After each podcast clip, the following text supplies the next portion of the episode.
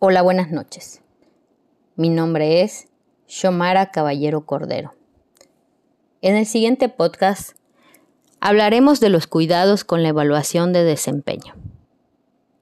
Para tener una evaluación de desempeño óptima, es necesario tomar en consideración ciertos puntos que nos ayudarán a tener el éxito esperado al implementarla y con los resultados esperados por el evaluador y la persona evaluada, buscando siempre que el objetivo sea la retroalimentación del colaborador de manera oportuna.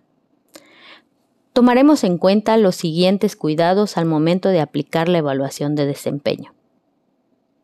Primero, debemos asegurar que tenga una preparación objetiva y lo más numérica posible, es decir, que no sea tendenciosa, con expectativas que logre confundir o trate de marcar equivocadamente parámetros o características distorsionadas de los colaboradores.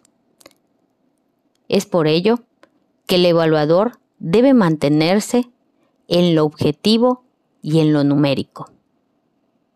Segundo, debemos asegurar una participación activa, tanto de los colaboradores buscando que logren construir un ambiente de confianza donde puedan expresarse libremente sin miedo a expresar lo que en realidad sienten o cómo se sienten, cuidando la confidencialidad de los colaboradores, buscando con ello que los jefes tengan claridad de por qué se realiza, cuál es el objetivo y lo que se busca mejorar con este intercambio de confidencialidad entre el evaluado y el evaluador.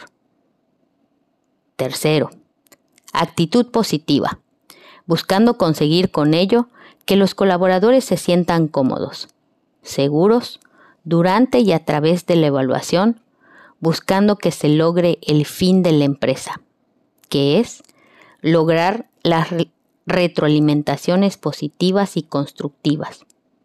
Es decir, como evaluador, denotar una actitud positiva ante el evaluado para que la comunicación fluya y se logren los objetivos.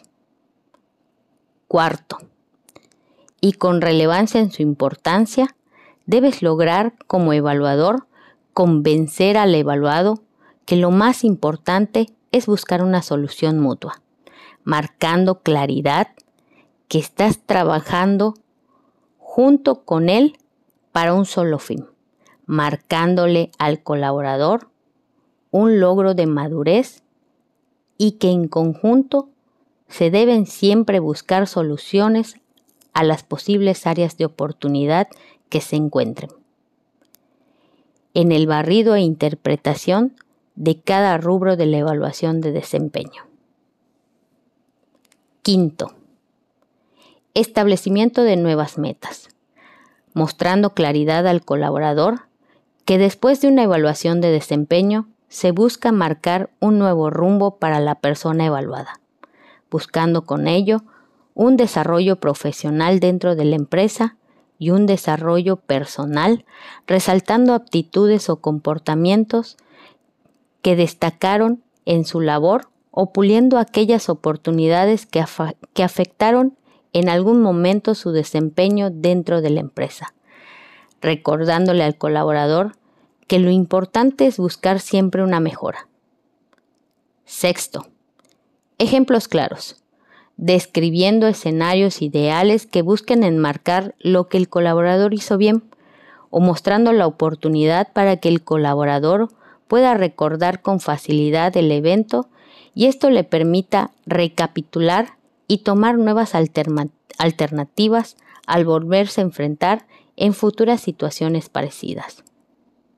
Recuerda que siempre debes tomar en cuenta que la evaluación que vayas a implementar debe ser congruente con la cultura organizacional.